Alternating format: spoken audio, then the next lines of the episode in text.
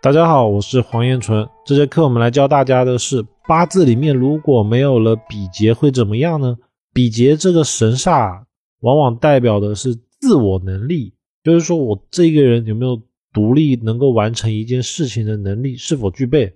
如果八字没有了比劫，是不是这一个人就没有能力了呢？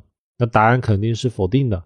八字如果没有了比劫，其实只是代表当事人的想法。比较随意，就是说他会以他当下觉得感觉比较好的人事物，然后随着他而去做，而他的人生支撑点啊，其实就是他对应的人。所以八字如果没了比劫啊，他这辈子一定会对某个六亲关系他特别的依赖依靠，比如说配偶啊、父母等等。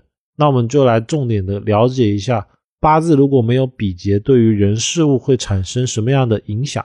八字如果没有比劫，比劫呢，同我者为比劫，就是五行跟我是一样的，我们称为比劫。阴阳互补的为比肩，阴阳不互补的，也就是一样的，它为劫财。如果八字里面有比劫无劫财的，他自我意识会比较强，因为他代表的是自己嘛。比肩的话就是跟我一样的。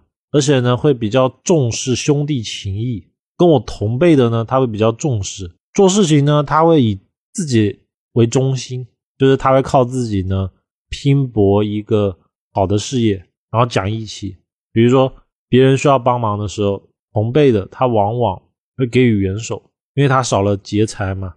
而八字里面如果有劫财而没有比肩，当事人哦，我们。最大的感受应该就是聪明，然后不按套路出牌，劫财劫财，顾名思义，他会劫财嘛，把财劫走。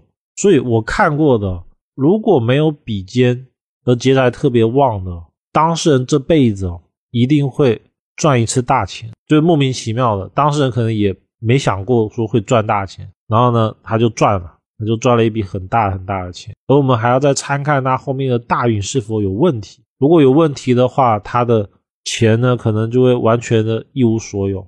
而究其原因呢，就是劫财。他这辈子会有一次机会，或者多次，每个人不太一样。看大运会有机会呢，可以劫到钱，但是这个钱是他劫过来的。一定要记得哦，他是劫过来的，并不是他靠自己的能力，或者是说靠自己的才华啊、朋友什么，不是的。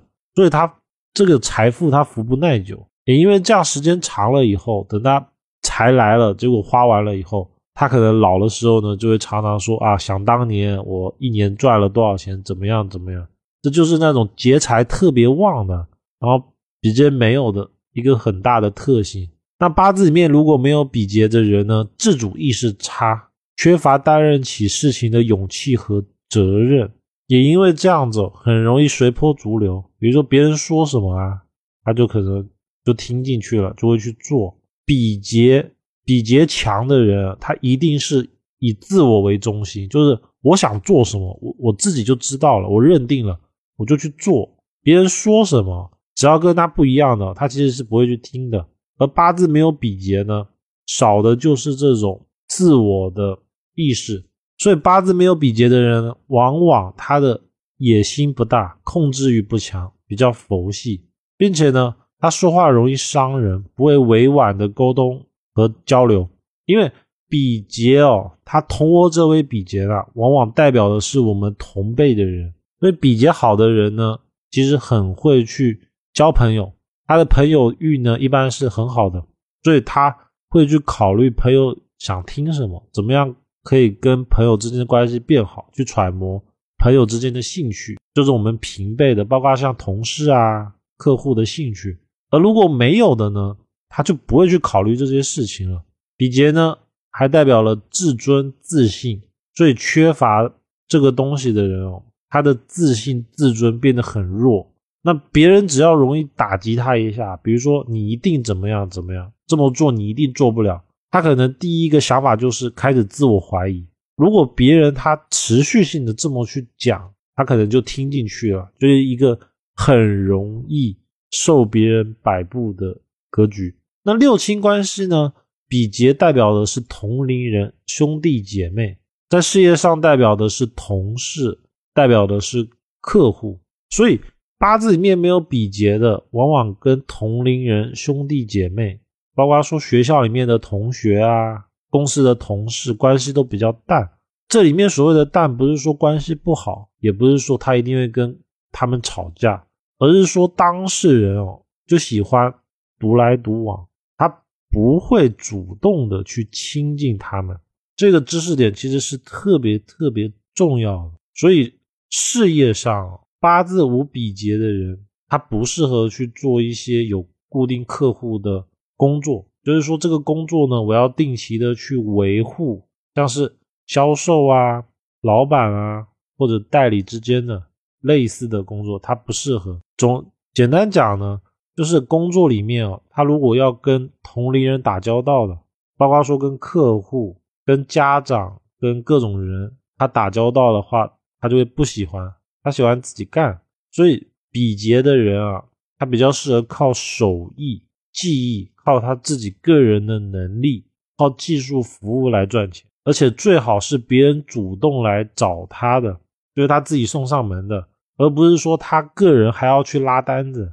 这种职业哦，当事人就比较不适合，因为他不喜欢去主动的联系人，去主动的维护关系。再一个是比劫啊。这个星应该说这个组十神组合啊，可能会让人家很懵，尤其是他的事业、他的感情。比劫的人，他完全没有比劫的时候，我们要去判断的是他是官财哪个比较旺。然后我们要考虑的是这一个人哦，他在事业里面他会比较孤僻，就不喜欢跟其他人交流。那有这个属性的时候，不代表说他当事人的事业就不好。因为他可能领导喜欢他，只是他不喜欢去跟同辈人接触。然后他可能硬很好，就比如说他的学习能力啊，他的学历啊特别的好，然后做事情又可以完成任务，又特别的出色。他可以完成上头上司颁布的工作，然后对他而言呢，其实工作事业是比较理想的。在这个点上，他只是不跟同龄人同辈的。